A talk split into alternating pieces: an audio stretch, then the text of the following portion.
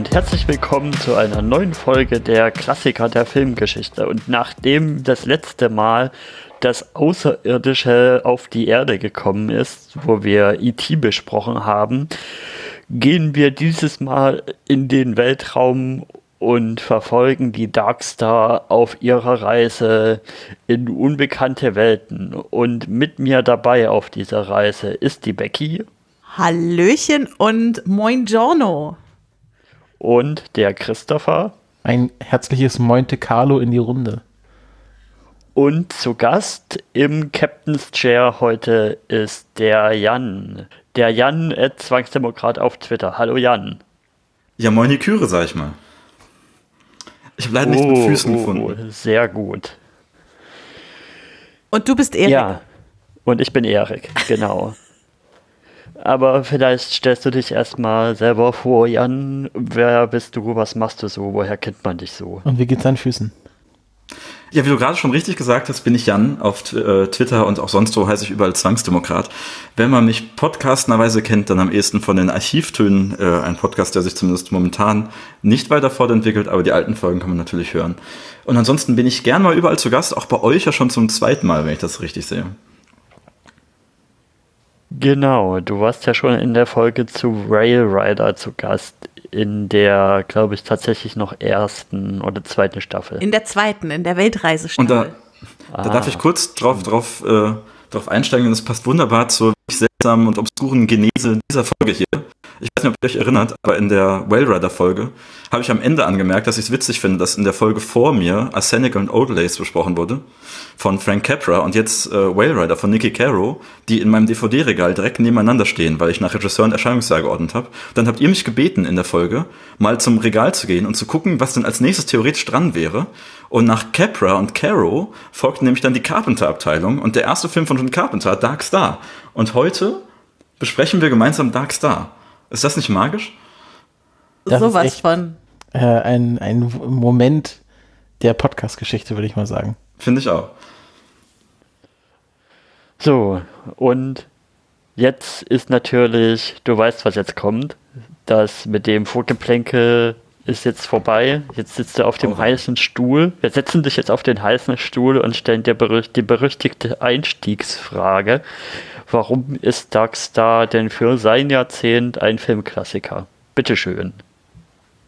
Haha, okay. Also, ähm, ich sag mal so, es gibt so, es gibt da so magische Filme irgendwie, die nicht unbedingt perfekt sind, aber irgendwie ambitioniert gemacht und die lassen, die konnten nur zu einer bestimmten Zeit von genau den Leuten gemacht werden und sonst zu keiner Zeit.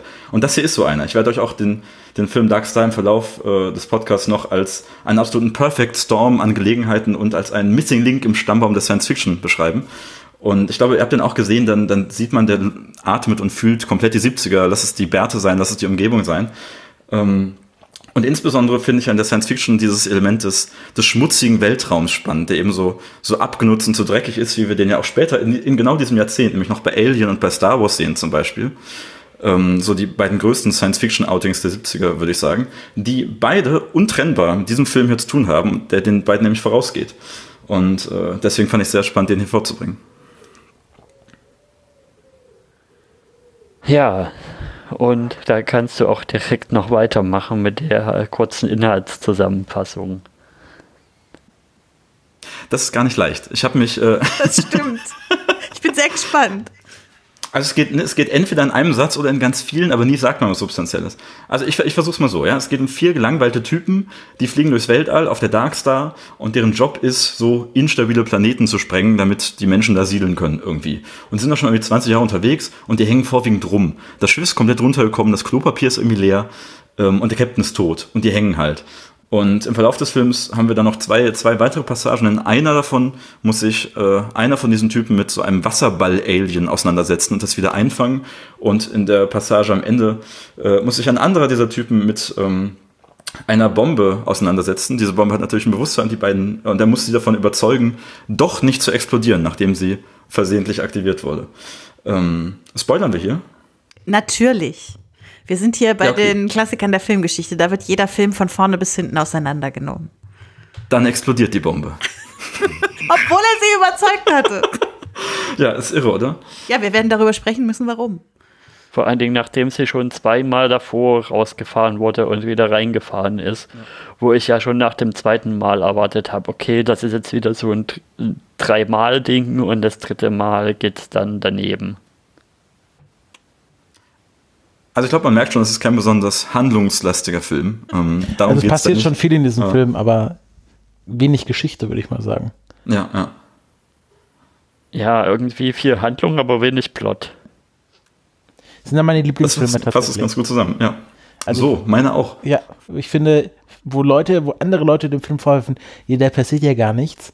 Ähm, das sind meine Filme, wo ich sage, das sind, weil da passiert nämlich das Leben. Und wenn ich da einen Vergleich ziehen würde zu einem anderen Erstlingswerk, vielleicht ist das auch so ein Ding von Erstlingswerken, nämlich von Richard Dinklater, der Film Slacker, wo im Grunde auch nichts passiert, aber dann doch sehr, sehr viel über das Leben ausgesagt wird. Und ich, ich fände auch Slacker in Space wäre ein guter Titel für diesen. Ja, ich hatte da, ich habe da ja eine andere Theorie zu aufgemacht, die können wir vielleicht ganz kurz vorziehen. Ähm, Star Trek, also das heißt ja Star Trek, weil es ja der Track zu den Sternen ist, also wie früher im Westen oder in der Mythologie des Westens, also des amerikanischen Westens, der Track aufgebrochen ist, um die äh, Grenze nach Westen zu erweitern, ist das jetzt ja ein Track, um quasi die Final Frontier zu erweitern. Und das wurde ja auch von ähm, Roddenberry so ein bisschen verkauft als äh, Western in Space, weil damals Western ganz beliebt war und Sci-Fi noch nicht. Und für mich ist das jetzt so ein bisschen ähm, in den 70ern, wenn ich mich da richtig erinnere, da waren doch auch so Trucker-Filme beliebt, also so ähm, Smokey and the Bandit und solche Sachen. Und ähm, das ist für mich so der Trucker-Film in Space ähm, was so ein bisschen auch die Desillusionierung des Western-Motivs in Space ist. Also vielleicht ist das so, was äh, die Dekonstruktion des Westerns ähm, dann passierte die Dekonstruktion, Dekonstruktion des Space Westerns schon in den 70ern. Das fand ich, finde ich, sehr, eine sehr spannende Theorie. Vielleicht ähm, kannst also, du mir da zustimmen ja. oder mir widersprechen. Ich bin dafür. Also ich, der, der Film ist auch auf jeden Fall von, von Original Star Trek, sagen wir, informiert. ähm, wenn, ich, wenn ich den Film beschreibe, dann sage ich oft, stell dir Star Trek vor, aber Kirk ist tot, es sind nur Red, Red Shirts übrig. So, und die hängen halt da ab. Ja, ist tatsächlich ja. eine sehr, sehr gute Beschreibung. Erstaunlich. Und alle also sterben glaube, so kommen wir auch, ja. Also. Es ist halt, genau, das ist der ultimative Animateur, äh, Animateur, äh, Amateurfilm. Ihr wisst, was ich meine. Sowohl formal als auch optisch irgendwie. Es sind, mhm. es geht um, es geht um diese Vollidioten, die da rumhängen und äh, die gar nicht so richtig Bock auf ihren Job haben. Alles natürlich sehr, sehr zerrauscht und amateurhaft gemacht. Also das, das muss man schon wissen. Ne? Der Film dauert nur 80 Minuten, hat aber schon seine, seine Einstiegshürden irgendwie. Und er dauert ähm, nur 80 Minuten, aber war ursprünglich in der ersten Version noch kürzer, weil er ja ein nur 45 ein, Minuten. Ein ja. College, College, war das? Ein, ist es ein College? Also ein Unifilm auf jeden Fall, Film, Unifilm von äh, John Carpenter und seinem Kumpel, der Herrn O'Bannon war und die dann erst vom Produktionsstudio irgendwann gesagt gekriegt haben, ach ja, Mensch, da können wir doch einen, einen Kinofilm draus machen und ihn dann noch ein bisschen länger gemacht haben, nur um Szenen einzubauen, wie die in der äh, im, im Schlafraum, wo dann wieder die Hälfte geblurrt werden muss, damit der Film die richtige Kino-Einordnung kriegt, damit auch Kinder ihn gucken können, weil da nackte Frauen auf Postern zu sehen. Wo waren. ich mir vorstellen könnte, Kinder, wenn Kinder sich Sci-Fi-Filme anschauen, dann habe ich nicht so das Gefühl, dass das der Sci-Fi-Film ist, den ich als Jugendlicher wenn ich, also jetzt nicht so der äh, ganz harte Filmnerd bin, abgefeiert hätte. Wenn ich dann irgendwie Star Wars gesehen hätte und Alien gesehen hätte und Star Trek gesehen hätte und dann so einen Film von Sophia Lauchs im Weltraum gesehen hätte. Ich weiß nicht, ob das der Film ist, der mich als Jugendlicher so angesprochen hätte in meiner pubertären Phase. Du meinst, dass dann die geblurrten, dass sie sich das Blurren auch hätten sparen können, weil die Zielgruppe eh eine ältere war? Oder mit der jüngeren Zielgruppe eben durch die ungeblurrten Fotos. Das ist das Einzige, was vielleicht noch so Jugendliche dazu bewegt, reinzugehen. Ja. Ja, ich habe definitiv in dem Film mal wieder gelernt, dass Länge und Länglichkeit nicht unbedingt miteinander einhergehen müssen, sondern auch, dass 80 Minuten durchaus länglich sein können. Ab wann hast du mit der ich Maus meine, gewackelt? Hashtag an der Maus gewackelt. Bei dieser, bei dieser Tomaten-Alien-Verfolgung ist Szene. Entschuldigung. Das ist die beste Szene des das ist, Also allein diese Passage ist vielleicht an, für sich genommen der beste Horror-Kurzfilm, den ich je gesehen habe auch, aber ich, ich greife schon vor. Nee, da, da würde ich gern was zu sagen, weil ich hatte, ich wusste, also ich wusste um den Umstand, dass in einem äh, Sci-Fi-Film ein Ballon als Alien benutzt wurde. Eine, ein Wasserball. Genau, das das war mir damals noch nicht bewusst, Ah. bevor ich den Film gesehen habe. Und ich wusste auch, dass es, glaube ich, bei diesem Film vorkommt. Was ich erwartet habe, ist quasi so, dass man halt als Grundlage einen Ballon nimmt oder einen Wasserball, ihn dann aber so verfremdet, dass es wie ein Alien aussieht. Und was ich mir eher so vorgestellt habe, ist, kennt ihr Zini das Wuslon? Nein. Das, Bitte alle einmal googeln an Russland, das dieser ist doch einfach Stelle. bloß so ein gelber fliegender Punkt. ja, genau, und das hatte ich mir halt vorgestellt. Nicht die Böhmermann Ja, obszöne. Wörter gegen Jan Böhmermanns Ja, genau, das ist, das ist die äh, Persiflage von Jan Böhmermann, aber Zini das Wuslon gab es wirklich, nämlich bei Spaß am Dienstag ähm, von, äh, aus den 80ern. Und ähm, dass es quasi so noch so einen Effekt hat, so, so ein 70er Jahre Videoeffekt, der über den Ballon drüber gelegt ist, dass es mehr alienhaftig aussieht. Aber es ist ja wirklich nur ein Wasserballon, wo Füße dran gekippt wurden. Das Aber die wahr, sind ja. sehr schön, die Füße. Ja, und ich finde, Ja. diese Schlichtheit, die macht das noch viel, viel besser eigentlich. Da merkt man, es war halt nicht so viel Budget da, ne? Also wir haben eben schon uns, uns äh, über das über die Geldsumme hier gestritten, weil wir uns nicht sicher waren, ob 6.000 oder 60.000 Dollar Produktionskosten, was beides nicht viel sind. Stellt sich raus, diese erste 45-Minuten-Version, die hat tatsächlich nur 6.000 Dollar gekostet. Und da waren auch irgendwie, es gibt so, so Erzählungen, dass sie irgendwie die, die Original-Filmrollen dafür entwendet haben, weil sie sich die nicht klauen, äh, nicht leisten konnten und so weiter. Also wie Werner Äh, Herzog, dann- der seine erste ja. Kamera von der Filmakademie geklaut hat. Wahrscheinlich. Äh, und und die, die Endversion, die dann eben als Kinofilm vermarktet wurde, hat dann die kompletten 60.000 verschlungen, was ich glaube auch in den 70er noch nicht viel Geld war. Und also ich meine, bei den 6000 am Anfang, gut, da, also dadurch, dass das ein Studienprojekt war, haben da wahrscheinlich, hat da niemand Gehalt gekriegt oder so, also keiner Ja. der Ich Ich vermute, Schauspieler die oder. haben dafür gezahlt, dass sie in dem Film drin sind. Genau, also das, da- also ich gehe davon aus, dass es halt solche Kosten nicht gab und tatsächlich äh, fast alles von diesen 6000 Euro in Filmmaterial und in die Effekte TM geflossen ist, weshalb ja auch so geile, also ich finde wirklich, es ist, also aus so einem Geldmangel kommt ja auch oft so eine Kreativität. Und das kann man jetzt romantisieren und Wie scheiße finden, dass ja. man es romantisiert. Aber manches ist auch einfach richtig geil. Also dadurch, zum Beispiel diese, Sol diese Soldaten, sage ich schon, diese Astronauten, haben ja alle so Raumanzüge an, die halt eigentlich so der Blaumann vom Handwerker um die Ecke sind. Und Ja, und da sind so Muffinformen vorne drauf, ne? Das ist eigentlich das Beste. ja, und das passt aber halt so gut zu der Atmosphäre, die der Film auch wirklich rüberbringen will. Also dieses, die, die vier sitzen ja da oben, sind gelangweilt von dem Job, den sie machen, sind angepisst, dass die Firma, die sie dahin geschickt hat, sie so ein bisschen im Stich lässt und ihnen nicht genug Ressourcen für alles mitgegeben hat. Äh, Das Klopapier ist alle zum Beispiel und irgendwelche äh, Stühle lösen plötzlich Dinge aus, die sie nicht auslösen sollten, sodass einer gleich am Anfang stirbt und so. Also die sind ja wirklich angepisst von der Einfachheit ihres Lebens da oben. So. Und von der, ich sag mal, nicht so großen Aussicht darauf, dass sich irgendwas ändern wird.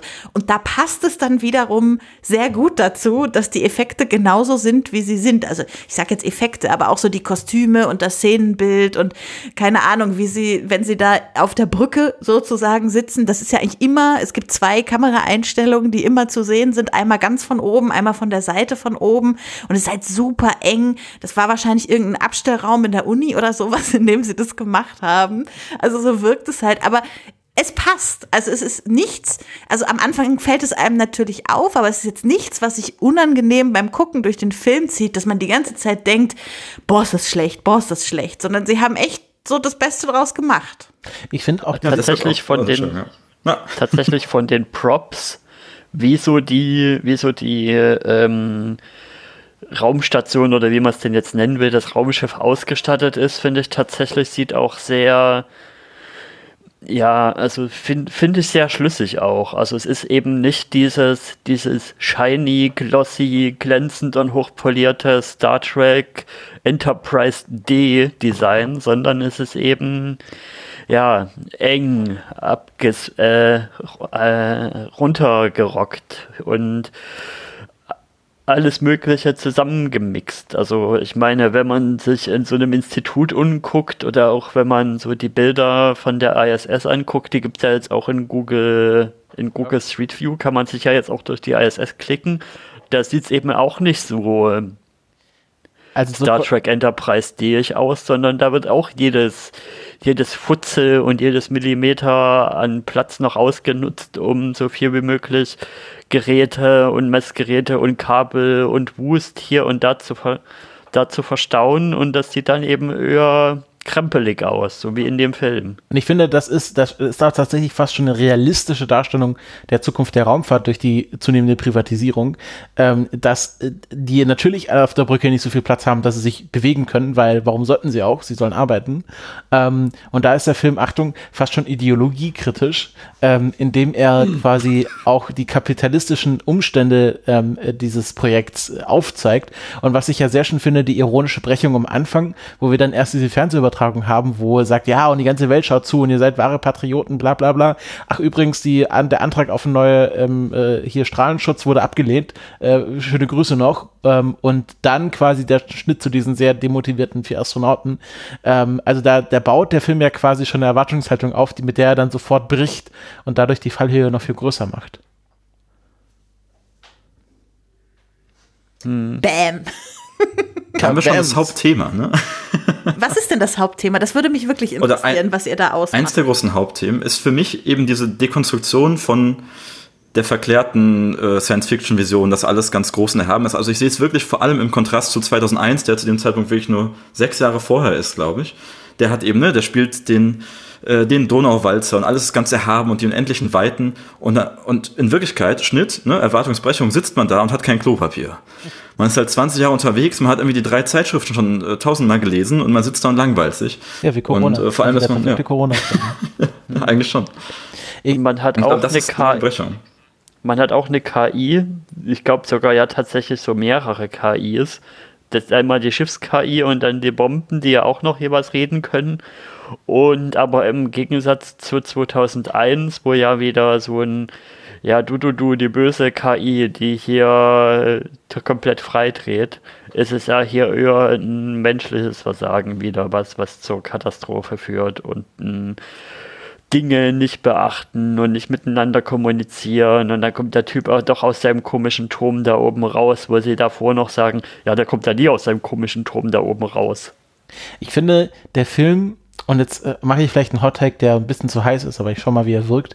Ähm, der, Brennt dir nicht die Zunge. Der, der spielt so ein bisschen so die Geschichte der Philosophie und Psychologie des 20. und 19. Jahrhunderts nach, weil ja. wir haben einerseits quasi der Kampf des Menschen gegen das Es und das Über-Ich, also das Es repräsentiert durch das Wasserball-Alien und das Über-Ich repräsentiert durch die Bombe, die auf einmal ähm, die, äh, die Erkenntnistheorie an oder die Erkenntnis an sich anzweifelt.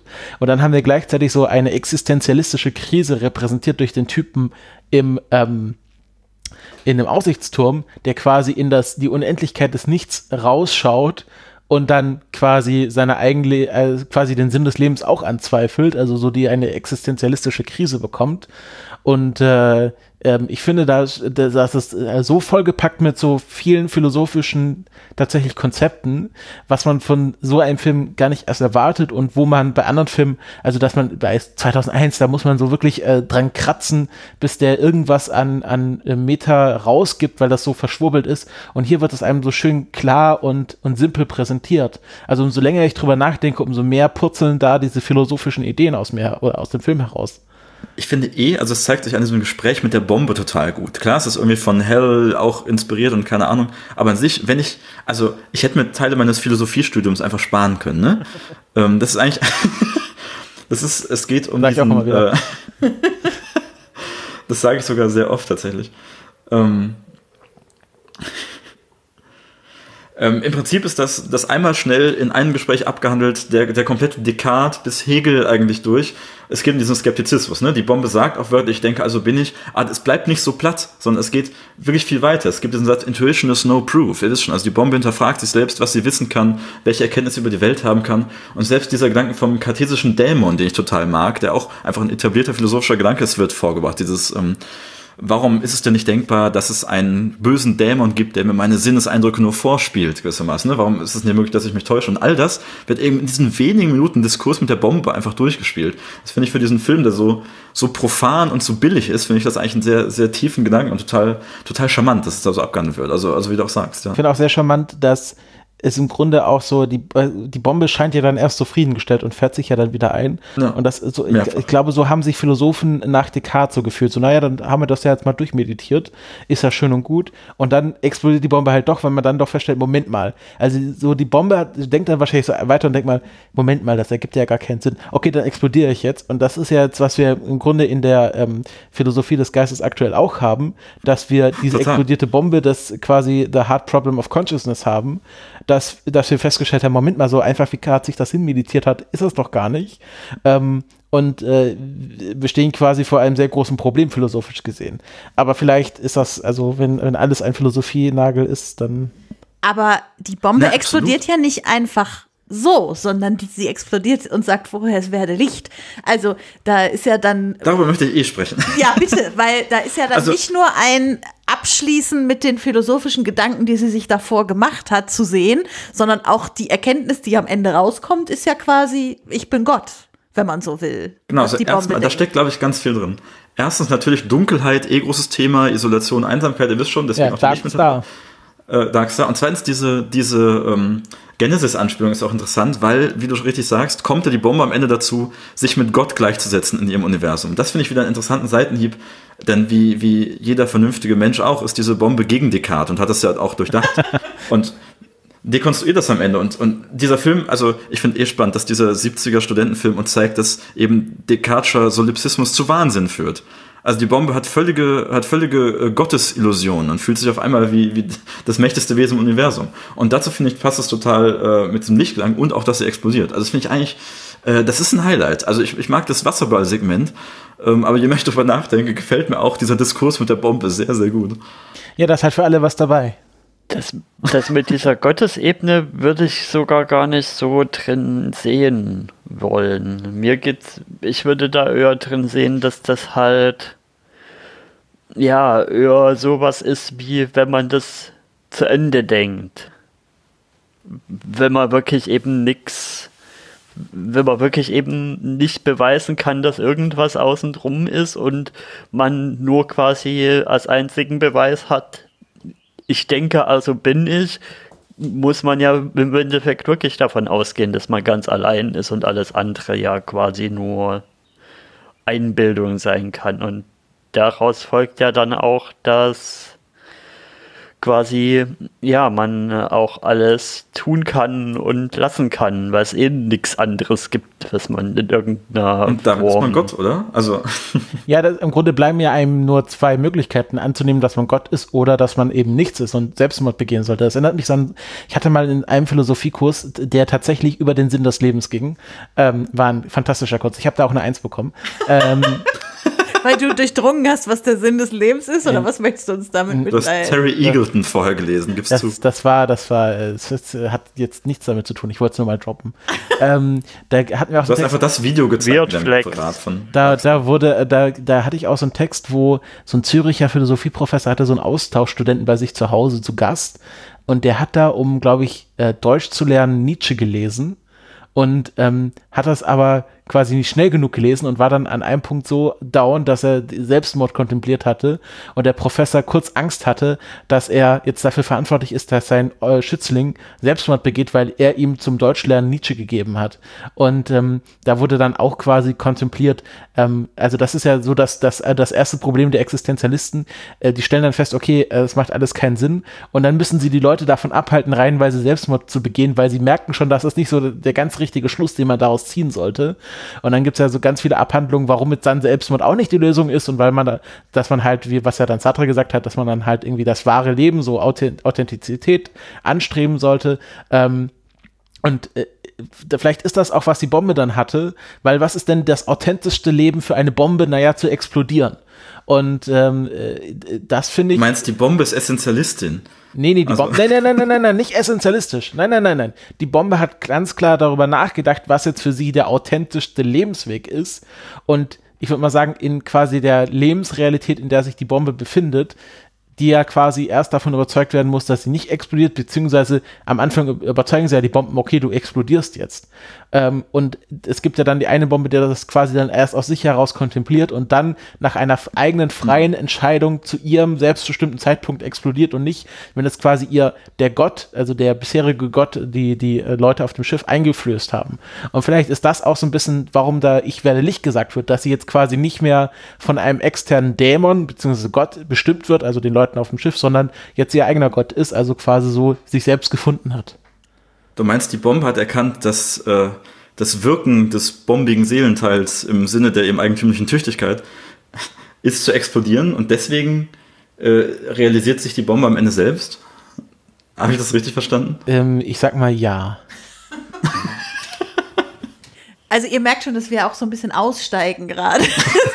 Vielleicht kriegen wir das Gespräch wieder in ein bisschen irdischere Sphären. Ja. Ich würde mal, ich möchte mal über Science Fiction reden.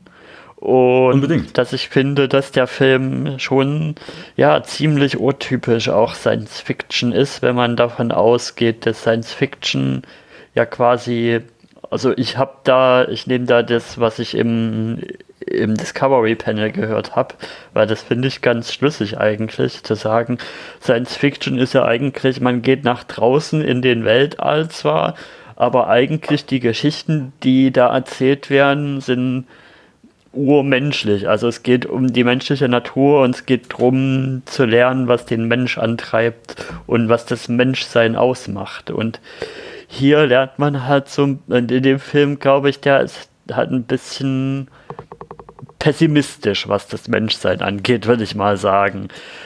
Und da habe ich auch einen schönen Satz in Katis Letterboxd-Rezension zu dem Film gelesen. Die schreibt, nee, die schreibt nämlich dazu, ja, der Film zeigt eben auch, dass alles, schief, was schiefgehen kann, wird schiefgehen. Und ja, sich da so ein komisches Alien zum Beispiel auf das Schiff zu holen, einfach weil man kann und weil man ein Maskottchen braucht, ohne irgendwie über die Folgen nachzudenken, ob das denn überhaupt funktionieren kann und was denn da schiefgehen kann. Und natürlich büchst es dann eben aus und natürlich macht es Probleme.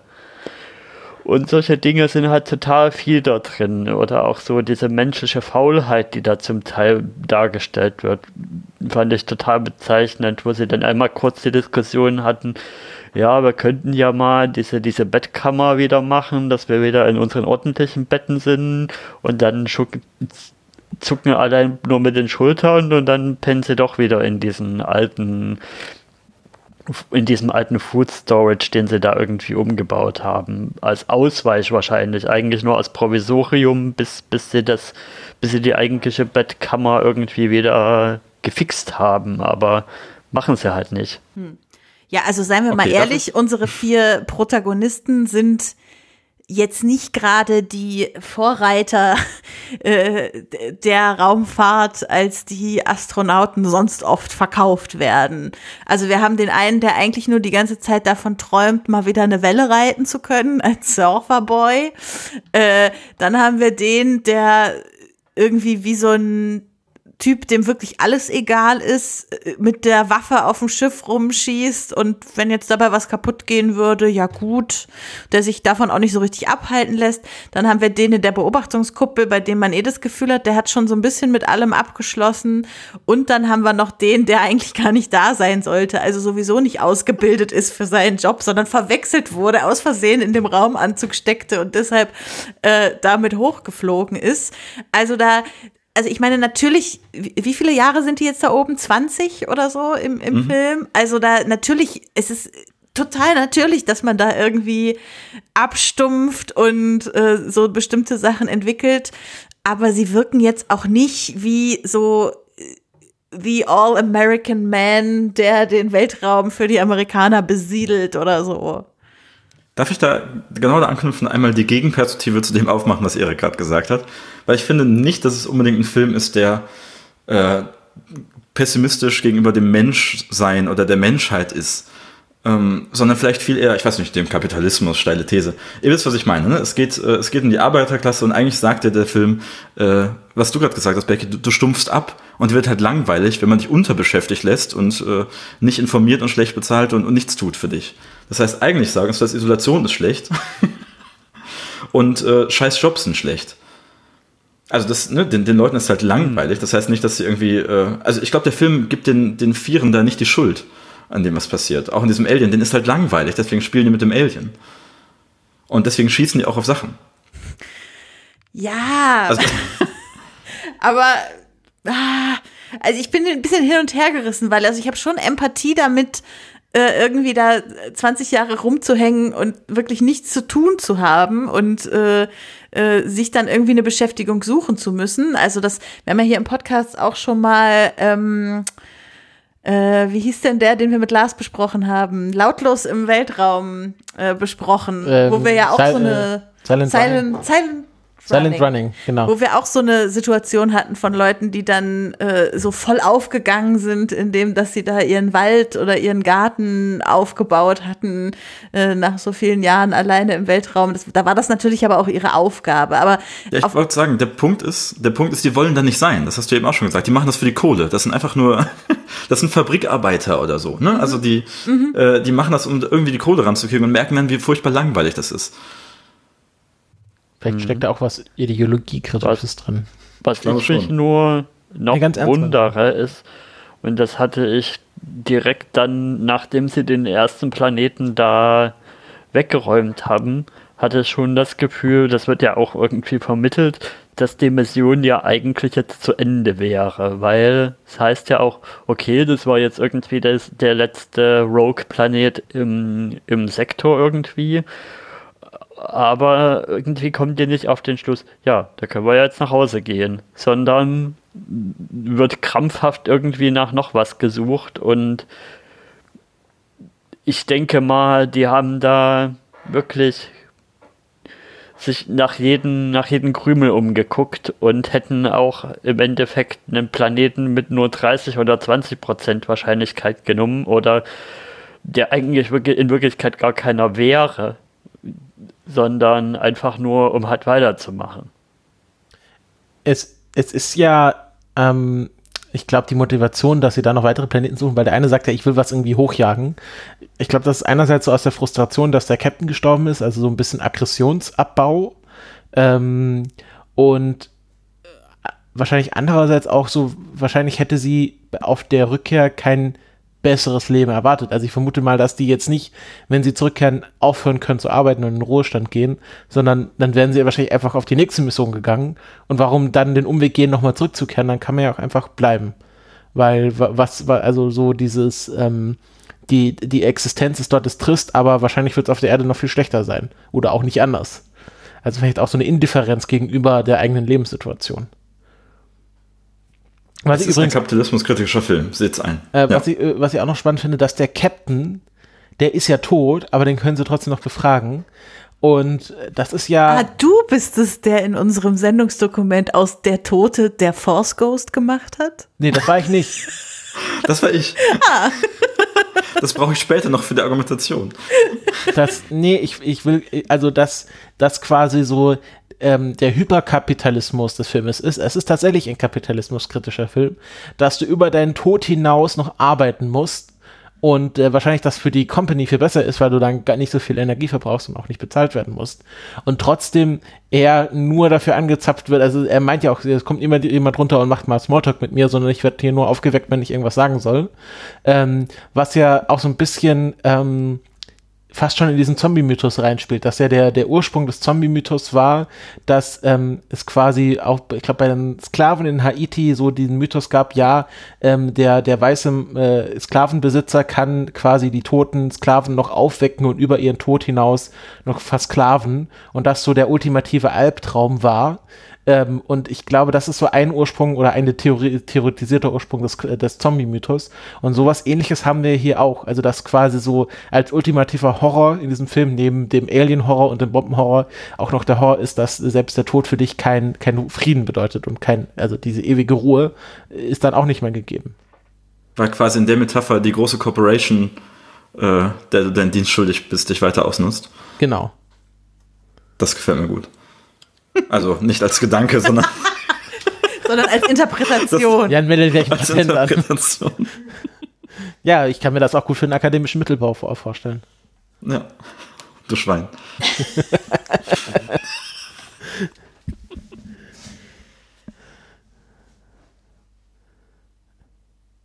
Wo macht man weiter? Was als nächstes? Wolltest du nicht noch was über Star Wars erzählen, Jan? Ja, jede Menge. Das ist dieser Punkt, dass ich euch den, den Film als großen Vorreiter der Science Fiction äh, verteidigen möchte. Vielleicht, also mh, darauf komme ich auf jeden Fall über diese großen drei, wenn wir die mal besprechen, weil es, aber da geht es wieder mehr um das Äußere und um die Produktionsumstände. Ne? Also wenn wir thematisch noch irgendwie weitermachen wollen, kann man auch über die Langeweile bei der Raumfahrt reden oder über das Alien. Ich weiß nicht. Ich würde gerne über das Alien reden, weil du hattest ja, glaube ich, ganz am Anfang gesagt, dass es schon irgendwie einen eigenen Horror hat, dadurch, dass das Alien so schlicht gehalten wird. Und ich würde dir dazu stimmen, dass es dadurch, dass es überhaupt nicht bedrohlich aussieht und sehr knuffig aussieht, fast wie so ein, wie so ein Gremlin, also so ein Prä-Conversion-Gremlin, ähm, dass dadurch die, die Bedrohung, die es dann entwickelt, noch viel größer wird, weil offensichtlich der Schauspieler sich dem Alien nicht erwehren kann, weil es eine für den Zuschauer unverdeckte Kraft und Macht besitzt, die es unbesiegbar macht. Und das finde ich ist die wahrscheinlich die größte Bedrohung, dass man nicht verstehen kann, warum das Alien jetzt nicht besiegt oder überwunden werden kann. Ich sage, das ist der Proto-Xenomorph. Genau, Nur genau. Das anders. ist ja, ist, ist das hier nicht auch ähm, die Der Ver Proto was? Können wir erstmal den Fachbegriff erklären? Proto heißt vor. Äh, Nee, Xeno-Dingen. Achso. Xenomorph, das ist so Ach, wird das Alien in Alien. Oh, Xeno. Ja. auf, auf Englisch Xeno, oder? Oder man sagt doch das X, nicht, da bin ich jetzt überfragt. Xenomorph, glaube ich. Äh, Und dazu, ja, ich meine, es ist ja auch nur derselbe Drehbuchautor und dazu kommen wir gleich noch. Ähm, Ich finde, es ist dieselbe Art von Horror, auch wenn hier mit ganz anderen Mitteln, nämlich mit einem Wasserball äh, das- gearbeitet wird, der einen irgendwie auskitzelt. Das, was da passiert mit dem, dass sie das Alien aufs Schiff holen, ist ja auch wieder so Genre-Horror-typisch. Dieses, das Monster ist nicht gruselig an sich, weil es das Monster ist. Sondern das Monster oder der Horror wird ja erst dadurch ausgemacht, dass man das Monster hineinlässt. Und ja, das Was ja- Man hat sich aus Gründen der menschlichen, ja, der wissen menschlichen und Hybris. willig. Was ja wieder auch Richtung The Thing geht. Ja, absolut. Also die, die Spuren sind da. Ich bin fast noch bei so einer King Kong-Geschichte. Äh, die menschliche Hybris ist schuld. Man holt, es sich, man holt es sich ran, weil man denkt, man kann es dominieren und die Natur zähmen. Ihr wisst schon. Ja, aber dann, Ja. ich finde, bei King Kong äh, hat dann äh, hat's dann noch mehr was mit dieser Do Dominanzaspekt. Sie wollen ja das Alien auch nicht so wirklich dominieren. Es ist ja im Grunde ein, äh, wie, wie es, was hat er gesagt, ein Gemüse, ein schlaffes, ein schlaffer Salat. Ja, ist eigentlich ein Haustier, ehrlich gesagt. Ja, ist Ja, aber das ist auch nicht so, wirklich, das Schöne, ja. nicht so wirklich ein Haustier, weil es verhält sich ja nicht haustierartig. Nee, aber sie hätten gerne, dass Ja. es sich wie ein Haustier verhält. Also das ist eindeutig der Blick von äh, hier äh, äh, ähm, Pinback auf das Vieh, bevor es dann ausrastet. Wahrscheinlich ist das Vieh genauso gelangweilt wie die vier Typen, einfach die ganze Zeit in so einer Kammer abgepackt zu werden. Dann kommt alle Nase lang mal so ein Typ und erbarmt sich da irgendwas Fressen reinzuschmeißen. Und das war's irgendwie auch. Ist auf jeden Fall keine artgerechte Haltung, da sind wir uns einig. Ähm, Also eigentlich wollte ich sagen, das, spri das spricht wieder total in Richtung des anderen Themas, was wir eben hatten, nämlich diese, dieses profane, die Entzauberung des Weltalls. der Dann, also es wird nicht verkauft als wow, es gibt außerirdisches Leben, sondern ja, sie haben halt irgendwann mal diesen Wasserball mitgenommen, ne? Und dann lassen sie ihn raus, weil sie nichts Besseres zu tun haben. Und irgendwie gibt es dann auch das Gespräch, wo sich zwei unterhalten ähm, und einer sagt, ja, glaubst du, da draußen gibt es wirklich intelligentes Leben? Andere sagt, intelligent life, who cares? So ist das ist, die haben andere Probleme, die haben ganz profane irdische Probleme, das, das Klopapier ist leer und die wollen da rumfliegen, die interessieren sich gar nicht für außerirdisches Leben. Das finde ich auch irgendwie ganz, äh, ganz spannend im, im Blick auf diese, diese Entzauberung des Weltalls, die wir eben schon hatten. Das ist ja auch wieder sehr, ein sehr realistischer Blick auf äh, quasi die Zukunft. Absolut. Also wenn dann irgendwie dann auf Mars äh, eine Mikrobe entdeckt werden würde, denkt, okay, das haben wir eine Mikrobe auf dem Mars entdeckt. Und, und jetzt? Und, oder wenn es halt auch dann noch spektakulärer irgendwie ein Grashalm sein wird, dann hat man Mars-Grashalm, aber dann außerhalb von halt äh, Planetologen PlanetologInnen wird sich ja wahrscheinlich dafür auch dann langfristig niemand interessieren. Und das wird dann eher so wie so eine Kuriosität, dass man sich dann wie so ein, wie so ein Pet in den 70ern dann so ein Marsgras äh, reinholt. Und äh, das wird wahrscheinlich so ähnlich sein, dass man denkt, ja, äh, das ist, also man merkt dann, das ist auch nicht die Lösung der aller Dinge. Also ich habe so das Gefühl, dass so die Vorstellung von dem Erstkontakt mit Alien, das hat so für, für mich was von so einem Impulskauf. Ähm, du, du hast so das Gefühl, wenn du jetzt äh, hier die Uhr des MacBook oder irgendwas kaufst, dass das alle deine Probleme löst. Oder wenn du jetzt ähm, irgendwas. Uhr des MacBook kaufst? Die Uhr, Komma, oder das MacBook. Aha. Ich hatte da ein paar, paar äh, Syntaxzeichen vergessen. Ähm, dann, dann, äh, dann löst sich alle deine Probleme. Also durch irgendwie eine, eine Einführung eines neuen Elements in deines Lebens hast du das Gefühl, das ist so die Gesamtlösung. Aber dann ist zum Beispiel, wenn es jetzt Alien Erstkontakt ist und sagen wir, das ist tatsächlich mit einer intelligenten Lebensform und die Leute merken dann, das löst jetzt auch nicht die, die Klimaerwärmung und den Kapitalismus, wenn die Alien jetzt nicht irgendwelche Zaubertechnologie dabei haben, ähm, sondern genau die Probleme haben, die wir vielleicht auch haben, ähm, dann, äh, dann gibt es da auch ganz schöne Desillusionierung. Und das finde ich, ähm, wird hier sehr schön dargestellt, was man eigentlich sehr, sehr selten in Science Fiction sieht, dass quasi Aliens auch sehr langweilig sein können. Also das hat man dann auch weder in Alien, Star Wars oder The Thing. Ja, mein zynisch, ja den, ja.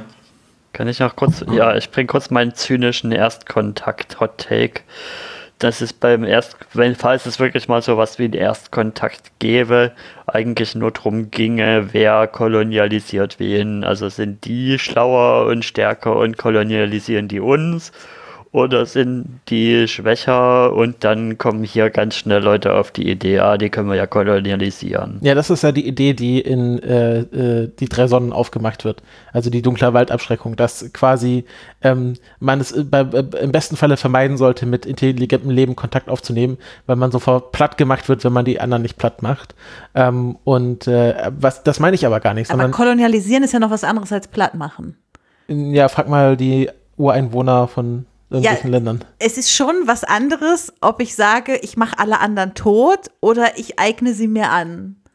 Ich sage nicht, dass das eine besser ist, als das andere ist, aber es ist ein Unterschied. Ja, okay, gut. Ähm, ja, warum einfach platt platt machen, wenn man es erstmal ausbluten lassen kann, kann genau. und ausbeuten? Ja, dann machst du sie halt langfristig gesehen ja. platt. Aber irgend, also für mich ist Kolonialisierung auf einen sehr langen Maßstab gesehen immer platt machen. Weil irgendwann hast du alles wegkolonialisiert und dann gibt es das. Aber nichtsdestotrotz ist es ein anderes Szenario zu sagen, sobald Aliens auftreten, macht einer den anderen platt oder zu sagen, einer kolonialisiert den anderen. Es ist einfach ein ganz anderes Zukunftsszenario. Das ist, also für mich ist das eine Frage von, von, also von. Das Resultat die, kommt schon raus, also es ist dann schon parasitär. Ja, natürlich. Aber ich glaube, der Zweck ist nicht direkt das Blatt zu machen sondern, oder eine Atombombe drauf zu schmeißen, sondern zu gucken, also rauszuholen, was man rausholen kann und dann lässt man da so eine leere Hülle übrig. Ja, so, also so äh, Independence Alien. Genau, das ist halt das, was ich die ganze Zeit im Kopf habe. Also wenn ja. ich mir vorstelle, sofort platt machen, dann stelle ich mir vor Independence Day und stelle mir vor äh, die große Angst, dass die anderen sonst mich platt machen. Und äh, in dem Szenario, was Erik aufgemacht hat, geht es ja eher darum, so klug zu sein, dass man es auch schafft, ohne die anderen platt zu machen, noch ganz viel aus ihnen rauszuholen. Ja, gut, das. Ähm ich glaube, wir äh, entfernen uns auch von diesem Film. Ja. Egal, ich egal auf welche Weise. Ja. Was sagen. Wollen wir mal zurückkommen? ich würde, ja. würde dich jetzt dann doch mal anstoßen in Richtung John Carpenter und das, die großen drei Thema, dass wir das mal Gleich. uns. Können wir noch mal zurückspulen gerade, weil ich habe noch, also ich glaube, ich kann einen anderen Punkt noch gut machen. Außergewöhnlicher Dicker. Ne? Okay. Ähm, also eigentlich, nee, ich, ich sage jetzt nichts mehr zum Kolonialisierungsthema. Ne? Ich glaube, das ist durch. Ähm, das wurde schon durchkolonialisiert. Ja. Ich glaube, wir sind ein bisschen hier noch bei dem Thema Enttäuschung des großen Traums, äh, Weltall, äh, Spaceflight, ihr wisst schon. Und wo wir gerade schon bei, bei Hot Takes waren, würde ich einfach mal fragen, was hat die Mondlandung damit zu tun? Glaubt ihr, dieser Film und diese Erzählung ist ein Spiegel einer realen Enttäuschung? Also, ja. das war ja nun auch dazwischen, zwischen 2001 und hier. Und man merkt ja, ähm, wie du gerade gesagt hast, jetzt waren wir da, ähm, davon sind unsere restlichen Probleme auch nicht gelöst, ne? Das also, weiß man denn was so darüber, Gedanke? ob Carpenter oder O'Bannon irgendwie Raumfahrtenthusiasten früher waren?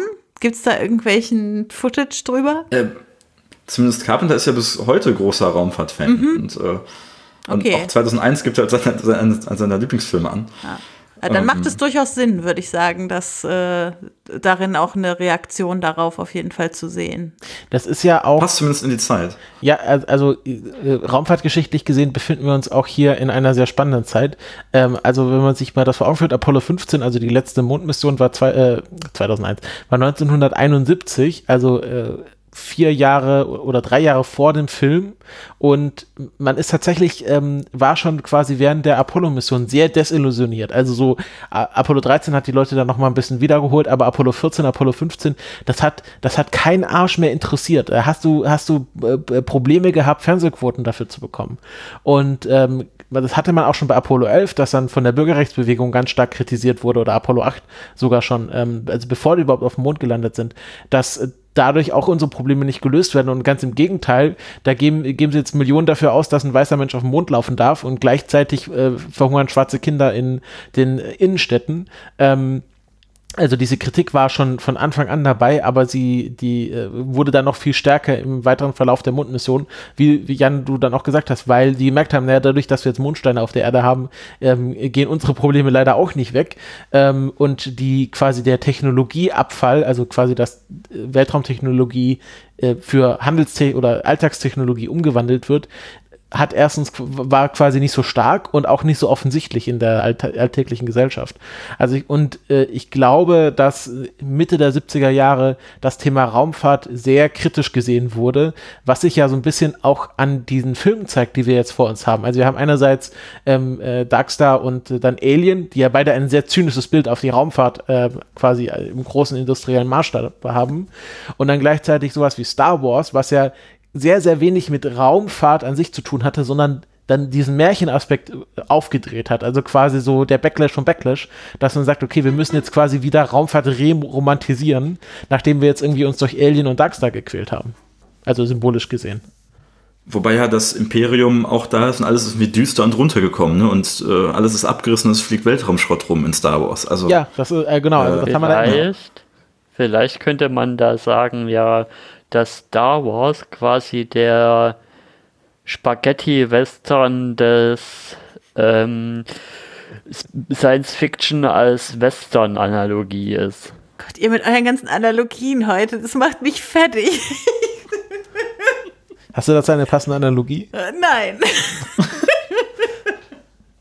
Okay, ich glaube, so langsam nähern wir uns dem Thema, was hier in unserem Dokument als die großen drei steht. Denn ich möchte euch immer noch, wie anfangs angekündigt, diesen Film Dark Star als einen der ganz wichtigen Wendepunkte, Scheitelpunkte, Axiome, Sattelpunkte, wie sagt man, als einen der, ich werfe auch nur mit Begriffen um mich, als einen der entscheidenden doch Knotenpunkte mal vielleicht teaser nicht ständig Ähm, nur an.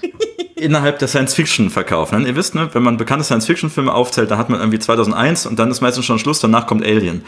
So, und äh, das hier ist jetzt ein wichtiger Film, ähm, der da in der Mitte passiert, eben diesen Wendepunkt darstellt. Und ich glaube, das kriegen wir raus, wenn, wenn wir uns jetzt mal den großen drei Beteiligten widmen. Das meine ich auch mit, die kommen hier zusammen und die kamen nur zu diesem einen Zeitpunkt zusammen und haben alles verändert. Denn wir haben einerseits schon Carpenter, den Regisseur, schon erwähnt, das ist sein erster Film. Wir kennen ihn, er hat hinter- hinterher das Ding gemacht, Halloween, die Klapperschlange und so weiter. Und wenn wir uns angucken, was er reinbringt, dann ist es einerseits natürlich diese krassen Horrorelemente und diese Spannungsmusik, die er auch selber schreibt. Ne? Deswegen, also da ist schon viel von den späteren Horrorfilmen da in diesem Wasserball-Segment. Ähm, gleichzeitig hat Carpenter schon immer ein Interesse an der Arbeiterklasse und ist eigentlich gerade in den 70ern, 80ern ein super linker Regisseur. Also klar, hat irgendwie nicht verstanden, was Matri Matriarchat ist, äh, aber an sich sind die richtigen Gedanken da und er ist, er ist sehr daran interessiert. Ich meine, wenn ich mir War die bemüht. angucke zum Beispiel. Er war stets bemüht. Also die, ich weiß nicht, die Klapperschlange, ich frage mich, wie der in den 80ern auch so groß werden konnte, weil es ist ein sehr linker Film und so ist er damals Mainstream, Mann. Ähm, Ja, man muss und gleichzeitig nur war natürlich Gewalt übergießen, dann merken die Leute das. das wird sein, ja. Und an irgendwie so Gruppen von Arbeitern in Isolationsszenarien ist natürlich auch interessiert. Ich habe ganz viel von das Ding schon in diesem Film gesehen, ne? wo sie ja da auch sitzen auf dieser Station und was dann in das Ding irgendwie ähm, alte Spielshows aufgezeichnet auf VHS sind, die sie sich immer wieder angucken, ist halt hier, ja, sie setzen diese Maske mit den lustigen Augen auf, die aber auch alle schon tausendmal gesehen haben. Das sind wieder dieselben Mechanismen, dieselbe Erzählung. Das ist quasi das, was ich würde sagen, das steuert Carpenter hierbei. Und das weist ganz klar in Richtung seiner späteren Werke schon. Der andere ist natürlich sein Studienfreund Dan O'Bannon, den haben wir auch schon erwähnt. Der ist der Drehbuchautor von Alien. Und das ist, das zeigt sich hier für mich ganz klar. Also für mich ist diese Wasserballsequenz, wird auch häufig so besprochen, als das Proto-Alien-Drehbuch. Das ist quasi der erste Versuch, mit wenig Budget dieselbe Geschichte zu erzählen. Natürlich auch schon, ne? Arbeiterklasse im Weltraum und es ist an Bord des Schiffes ein Vieh. Das ist mir klar. Und wenn wir uns Dan O'Bannon angucken, was er sonst noch so gemacht hat, dann sehen wir auch wieder, in welche, welche Richtung der Einfluss geht. Der ist, ne? Drehbuchautor von Total Recall. Was habt ihr noch hier aufgeschrieben? Invaders from Mars. Er war an äh, Jodorowskis Dune, der nicht gemacht wurde, aber gerade wieder in aller Munde ist, war er beteiligt. Äh, und hat auch bei den hat auch bei den Effekten für Star Wars mitgewirkt tatsächlich. Ne? Das heißt, wir sehen ganz klar, in welche Richtung es zeigt. Und der Nur dritte kurz, große Name, der ist ja auch der- zu sehen im Film. Der, der spielt ja den, Der- der den einen der Alien, Typen. ja, ja. Nee, nee, er ist nicht das Alien. Nein, er ist, er ist in dem Alien-Segment der Typ. Genau, er ist der Typ in dem Genau. Alien-Segment. Das war quasi sein, seine Studienabschlussarbeit, äh, Abschlussarbeit, äh, war einmal Alien mit dem Wasserball. Das finde ich auch schon bemerkenswert. Genau, und der dritte, der ein bisschen älter ist als die beiden anderen, ist nämlich Ron Korb. Und der ist auch super bekannt, weil das ist der Typ, der die Nostromo gezeichnet und erfunden hat. Ne? Und äh, der war auch, ähm, der hat quasi diese, also jede Menge von den Viechern, die in der Mos Eisley Cantina sitzen, in Star Wars hat der entwickelt, kurz darauf. Und war das Conan der Barbar ist er der Konzeptdesigner. Ich dachte, bei der Mos Eisley-Kantine haben sie einfach den, den Fundus von so einem Theater geplündert. Oder vom, vom, vom Das Studio auch, aber die ganzen, die ganzen coolen Aliens, zum Ah, Beispiel die coolen Wie Aliens. heißen die? Die, die, diese, die Jizz Itaria oder so? Die was? Ich habe ich hab ihn euch vorhin gesch geschickt. ge- ge- Flexitaria? geschickt. Äh, Flexitaria. Diese, diese, wie heißen die jetzt, die zum Langstrecken schwimmen, sich so ausklappen? Geiles Design. ähm, warte, das sind die, Was hier, ähm, Roron Dingens, meint ihr die den? Itorianer. Meinst du Ah, Roron Korob? Roron Korob als Anspielung auf Ron Cobb. Was ich eigentlich nur sagen will, wenn ich mir diese drei Menschen angucke, also John Carpenter, Dan O'Bannon und Ron Cobb, dann ist es so wirklich der Perfect Storm von diesen drei Leuten, die da zusammenkommen. Und filmhistorisch, Science-Fiction-historisch, hast du die drei Namen, die die 70er und 80er komplett verändern und dominieren mit ihrem, ihren Stilvorstellungen, ihren Bildern. Und der Einzige, der noch fehlt, ist George Lucas, den aber auch alle drei kannten. Und ich meine, se- sein erster Film TRX 1138 wird ja sogar in Darkstar auch angespielt, weil irgendwo diese Nummer auf irgendeinem Trümmerteil steht. Ne? Das heißt, der ist quasi noch da, um das Bild zu vervollständigen. Und dann haben wir das, das Triumvirat, ich weiß es nicht, aber drei bis vier der ganz wichtigen Leute, die das Bild der Science Fiction und die Filme, die in dieser Zeit gemacht wurden, super stark geprägt haben. Ich finde eben Darkstar so interessant, weil sie hier zusammen sind und ganz viel verändern und ganz viel schon von dem haben, was wir später kennen. Gewissermaßen, wenn du Darkstar guckst, ist es ja nicht nur eine Parodie auf 2001 und so weiter, sondern es ist eine Parodie auf nicht Erschienenes. Also das ist eine Alien-Parodie und eine Star Wars-Parodie in manchen Teilen, ne? Und eine, was weiß ich. Und deswegen ähm, ist das, für mich, finde ich, wird dieser Film häufig, häufig übergangen und unterschätzt als eines der ganz großen äh, Science-Fiction-Meilensteinwerke, die viel verändert haben. Was ist da, äh, wäre das dann eine, was wäre dann die richtige Nomenklatur? Wäre das dann eine Präodie? Also, weil Parodie so der Bei- Bei-Song und dann haben wir die Präodie, das ist die, der Vorklapp. Ich weiß nicht, worauf du hinaus willst. Naja, also Parodie ist ja, also wie leite ich mir das her? Jan, du bist der, du bist der Sprachmensch. Ähm, ist ja, Ja. eine, kommt das nicht aus dem Griechischen, also von, von Paar und Odi? Ach so, ja, das ist, das ist der Nebengesang. Ah, nee, das Gegenlied steht hier in der Wikipedia. Parodia. Das ist Para. Das ist also. Ah, ja. Das ist, äh, äh, ja, das kann Genau, beides sein. Und das ist ja quasi hier jetzt die Pro-Odi, also die Prodi. Aber ist ja trotzdem gegen. Ja, aber davor. Pro ist aber auch Latein. Stimmt. Ah, ja, stimmt. ja, da, da merkt man Ach, Latein, Griechisch, das sind doch bürgerliche, bürgerliche Kategorien. Ja. Ja, ich weiß, das was ist, du meinst. Also, ja. Das ist ja sehr spannend. Also ich habe ja bis gestern äh, noch nie Alien auch gesehen. Ich Äh, hatte dich aufgefordert, Bis noch heute gucken, noch. um diesen Vergleich Also, zu machen. Bis nie noch. Was? nie. ich wurde, Also Ich möchte, ich möchte anmerken, dass ich das komplette Alien-Franchise gesehen habe. okay, haben wir Sogar das auch Kurzfilme. abgehakt. Und, Auch ähm, Prometheus. Alien vs. Predator, fünf Sterne. Und jedenfalls, ähm, also natürlich nicht, seht es alles, diese, also wie das eine auf das andere hin, hin arbeitet. Und ich versuche jetzt gerade, ne, unsere Diskussion, die wir am Anfang hatten, von wegen, äh, sind die jetzt eigentlich hier zu doof, die Menschen, oder sind die einfach ausgebeutet und gelangweilt? Äh, vielleicht kam mein starkes Statement da auch daher, dass ich zu sehr in Alien-Maßstäben gedacht habe, wo die halt wirklich alle zu doof sind die ganze Zeit, also zumindest die ganzen Typen. Äh, das sind schon ziemliche Dullis, ja. Weil sie einfach nicht auf das hören, was Ripley so sagt, für kluge Dinge. Ähm, und vielleicht war ich deshalb so ein bisschen eingefärbt in meinem Blick auf diesen Film, jetzt so nachträglich, weil ich habe äh, Darkstar vielleicht vielleicht so vor fünf, sechs Tagen gesehen und eben Alien erst gestern. Also da wollte ich jetzt nur noch mal einwerfen, äh, dass ich mich da vielleicht auch korrigieren würde zu dem, was ich ganz am Anfang gesagt habe. Ich meine, das sind auch Dullis hier auf dem Schiff, ne? Also das, äh, das kann man gar nicht in Abrede stellen. Ja, ich würde gerne mal noch ein bisschen ein ganz kleines Thema einschieben wollen, noch ein bisschen über die Musik zu reden, weil die hat mir wieder gut gefallen. Also diese, diese düsteren Sounds und ich finde auch der Synthi ist da, ist da gut zum Einsatz gekommen. Also gut im Sinne von sinnvoll und gibt auch wirklich eine bedrohende, bedrückende Stimmung wieder und ist auch so, macht mir auch so zum Teil so Beklemmungen und man spürt auch, wie diese Dunkelheit und diese Einsamkeit und Leere und eben gleichzeitig die Enge in dem Schiff. Absolut. Da kann ich doch mal wieder sehr loben über die Musik in dem Film das ist mein Carpenter, ne? Also so ist er. Diese, das, diese Musik ist sehr minimalistisch. Ich habe auch das Ding vor Ohren, das nur so dum dum ist gewissermaßen. Hier auch ganz wenige Töne, Synthesizer perfekt. Also Carpenter ist hier schon voll da, was die Musik angeht. Er hat übrigens jetzt gerade äh, vor ein paar Tagen nach, ich glaube, fünf, sechs Jahren Pause äh, eine neue Single rausgeballert. Einfach mal anhören. Skeleton fällt mir da ein. Ähm, also Musik hat er drauf, ne? Und das hat sich ja auch sein, seine Karriere lang nicht, nicht verändert. Selbst bei seinen schlechten Filmen äh, ist die Musik immer on point und hier schon genauso. Das gilt übrigens, wie ich finde, auch für den Titelsong. Der ist auch von Halloween, ihm, ne? Äh, der Titelsong. Der Titelsong, das finde ich auch, das passt perfekt. Das ist ja so, so ein äh, schräger Billow-Country-Song irgendwie, ne? Das ist ja textlich auch, genau geht es wieder um diese Enttäuschung. Ja, ich habe mir die Sterne irgendwie schöner vorgestellt, als ich sie von weitem gesehen habe. Und das passt irgendwie total schön, dass sich quasi diese, diese, diese Typen auf dem Schiff fliegen einfach nur rum und sehen sich nach Hause nach Benson, Arizona, wo eigentlich auch nichts ist, aber da ist man wenigstens zu Hause, ne? Und das finde ich irgendwie ganz, also dieser Country-Song, der fasst es für mich perfekt zusammen, der passt super zu der Atmosphäre. Da sind wir auch wieder, ne, im Vergleich zu 2001, der alles sehr romantisch darstellt, Billow Country statt Donauwalzer. Das ist eigentlich die, die Aussage, die der Film auch macht und ich finde, das ist äh, im Soundtrack wunderbar wieder gespiegelt. Schade, dass wir für unseren Podcast immer als Titel äh, der Episode einfach den Filmtitel nehmen, weil das wäre sonst ein wunderschöner Episodentitel gewesen jetzt.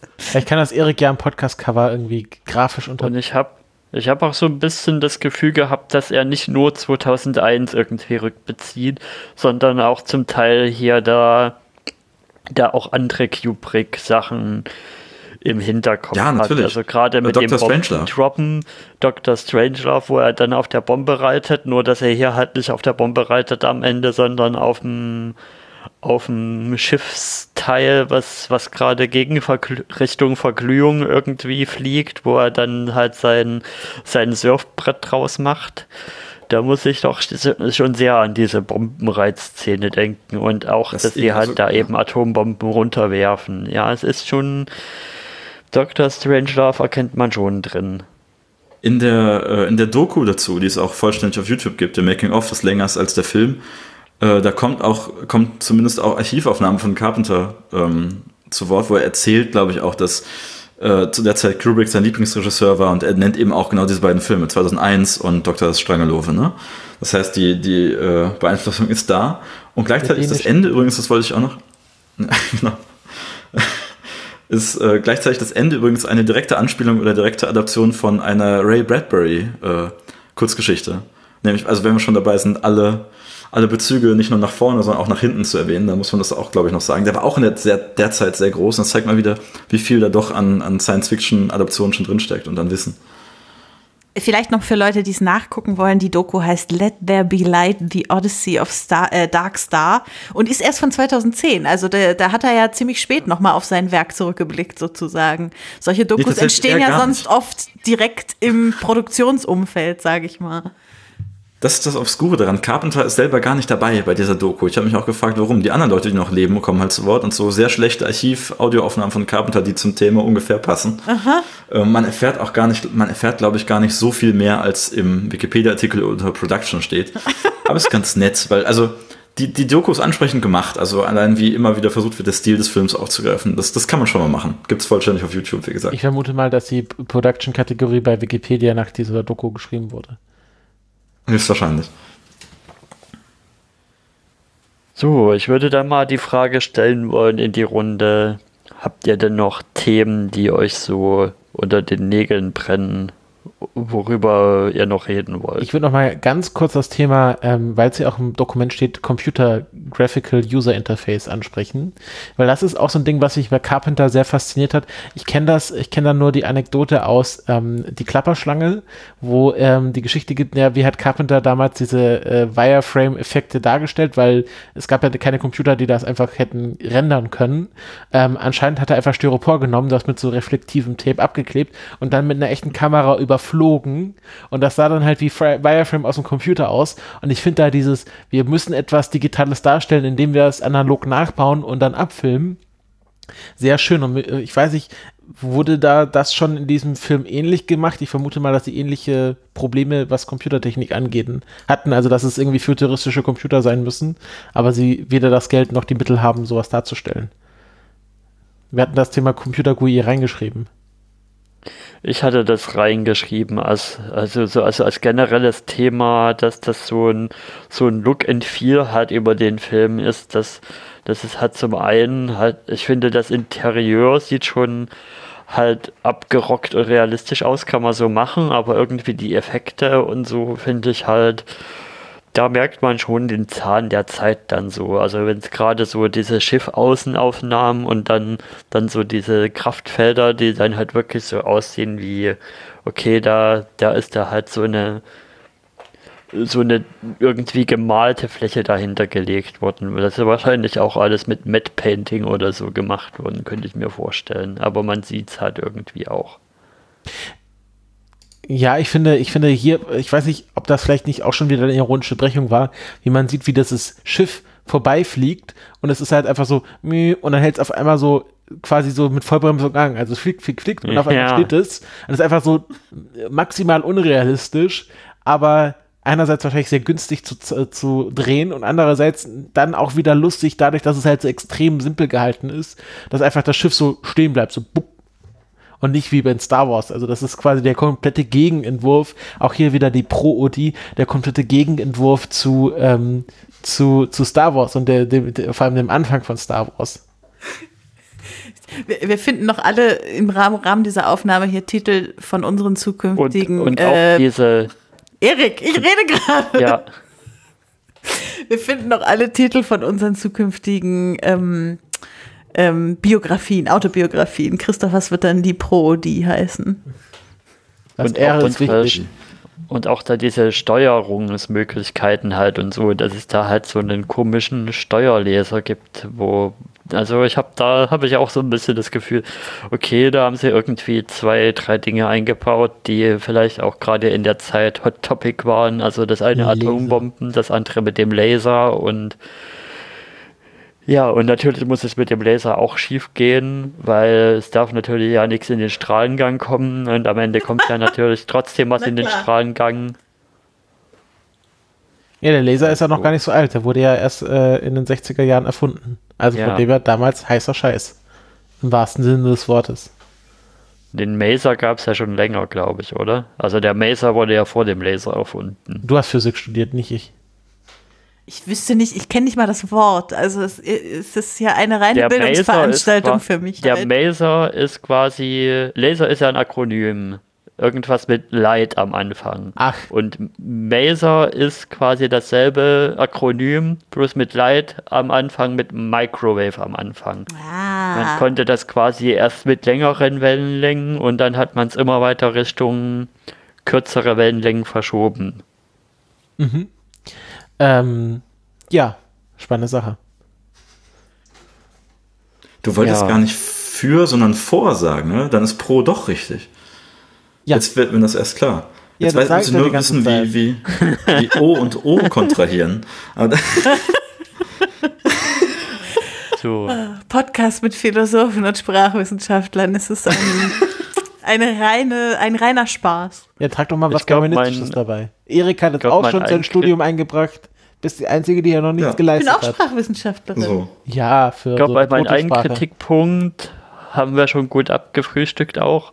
Das ist die Frage Plot, welcher Plot, denn das ist mehr oder weniger doch schon irgendwie, das sind halt random Dudes im Weltall, die random Dudes-Sachen machen, aber durch einen Ja. mehr oder weniger Plot oder durch ein Ziel wird das jetzt alles nicht so zusammengehalten.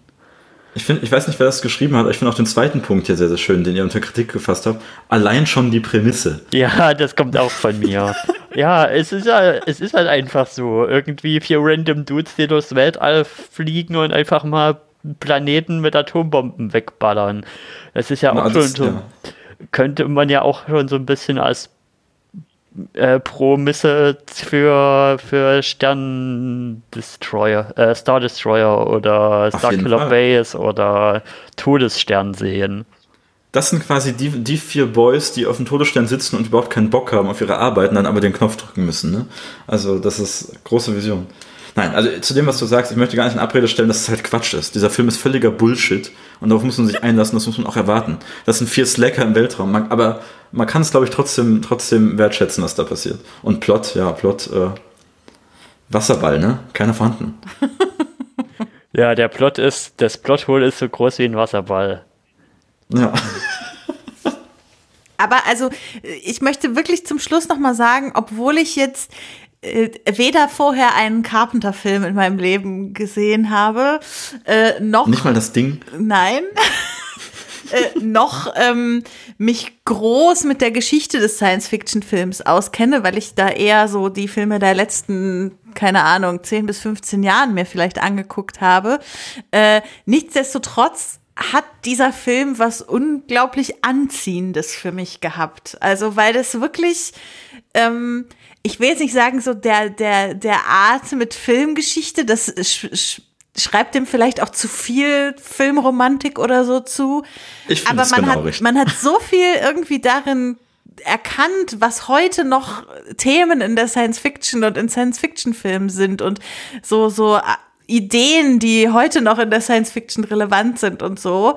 Äh, und also sowas finde ich halt wirklich extrem spannend, weil ich bin halt nicht so die, das wissen ja auch die HörerInnen dieses Podcasts, die sich schon so ewig mit Filmklassikern auseinandersetzt, sondern habe immer eher aktuelle Filme geguckt und für den äh, Podcast hier gucke ich jetzt immer so die älteren und äh, ich merke, dass da gerade so ein Film, der vielleicht jetzt von der Machart nicht das Meisterwerk vor dem Herrn ist, äh, der mir trotzdem irgendwie da mehr gibt als Filme, die als große Klassiker manchmal gefeiert werden, wo dann eigentlich ja schon man alles über popkulturelle Osmose vorher weiß.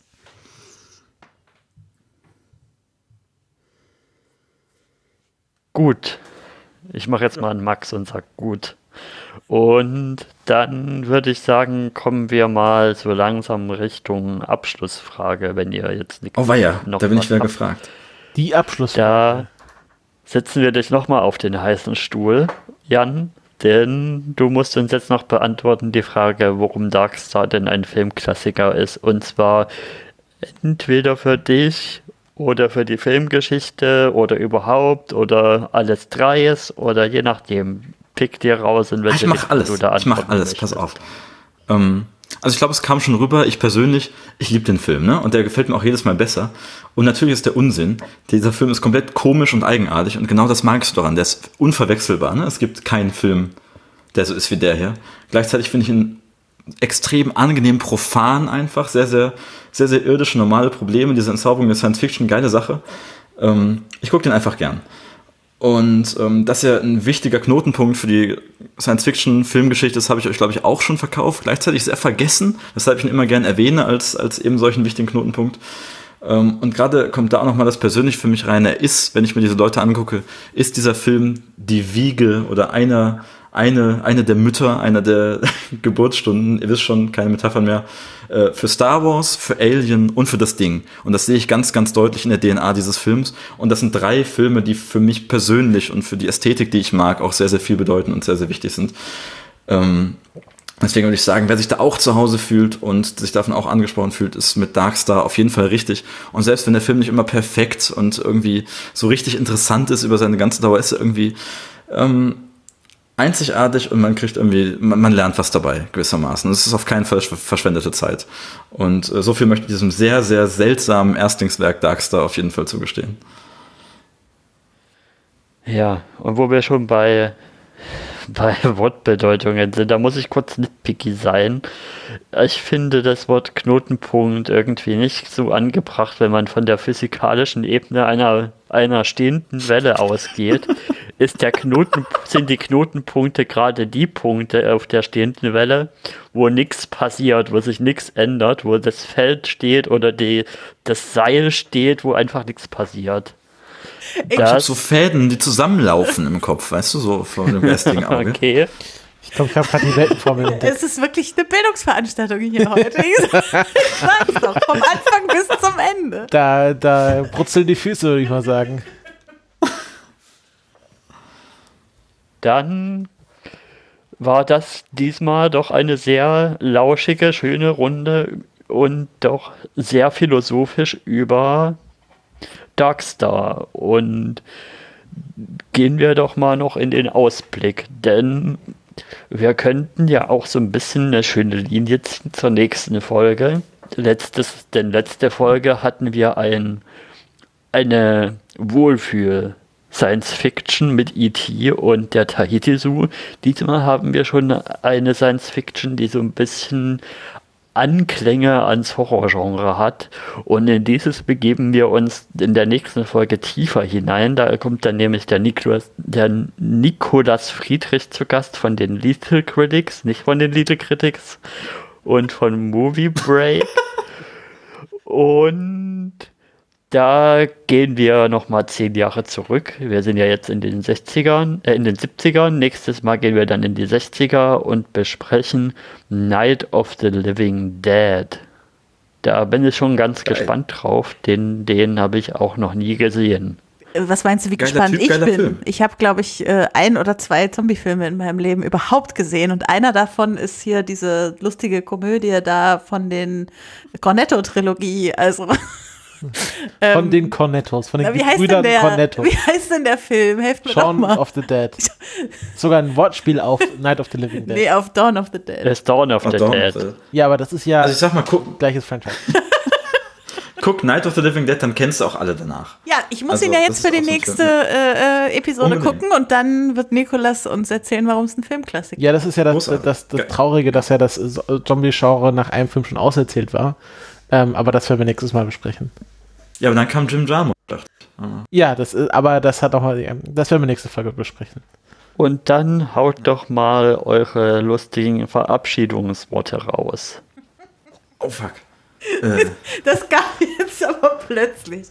Ähm, ich bleibe beim Klassiker. Äh, äh, äh, Tschö mit Ö.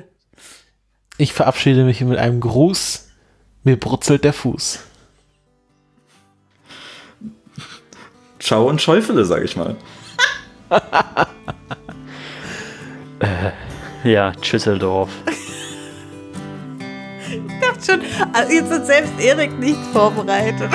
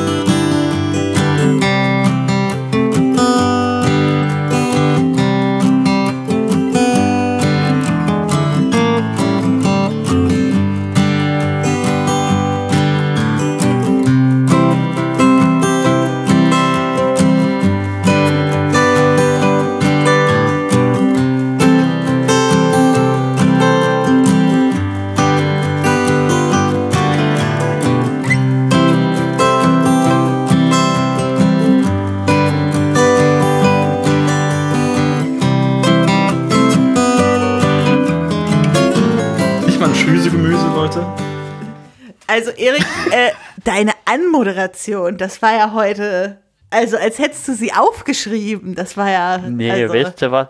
Weißt du, wo das herkommt? Ähm, ich höre ja diesen, ich habe mal eine Folge von diesem Pro7 Podcast gehört und da hatten die Stephen Gätjen zu Gast und hatten gesagt, hier am Dr. Ende Gätjen? moder, moderier doch mal in deiner Stephen Gätjen Art hier ab und ich habe versucht so ein bisschen so eine Stephen Gätjen artige Moderation hier am Anfang aufzuziehen und auch am Ende. Gätchen. Nein, aber so diese Überleitung von mit Ichi und jetzt Darkstar und den Verknüpfungen und Oh, also ich äh, saß hier ganz geflasht auf meinem Stuhl ohne Lehne und konnte mich gar nicht zurücklehnen dabei. Das, das, schlägt dem, das schlägt dem mit der Socke den Boden aus. Das ist das, äh, der stete Tropfen, der dem heißen Fass den doppelten Boden ausschlägt. Ja. Erik, du musst unbedingt in den Outtakes äh, die, die Sache mit den Füßen drin lassen, sonst verstehen die Leute die Hälfte der Witze aus der Folge nicht. Die, die Also Folge ich wird eh über zwei Stunden lang sein. Ich hätte einen Vorschlag tatsächlich, Oh. wenn wir damit alle einverstanden sind und Na. wenn du dafür deinen Kanal natürlich hergeben würdest, Welchen? könnte ich mir vorstellen, na, musst, musst du natürlich zusagen jetzt. Ja, sag, du musst erstmal den Vorschlag machen. Mein Vorschlag wäre, diese, Nein, diese, erst erste, zusagen. diese erste Stunde Wahnsinn und Mayhem, die wir gemacht haben, so rauszuschneiden und auf reichlich Randale rauszukloppen.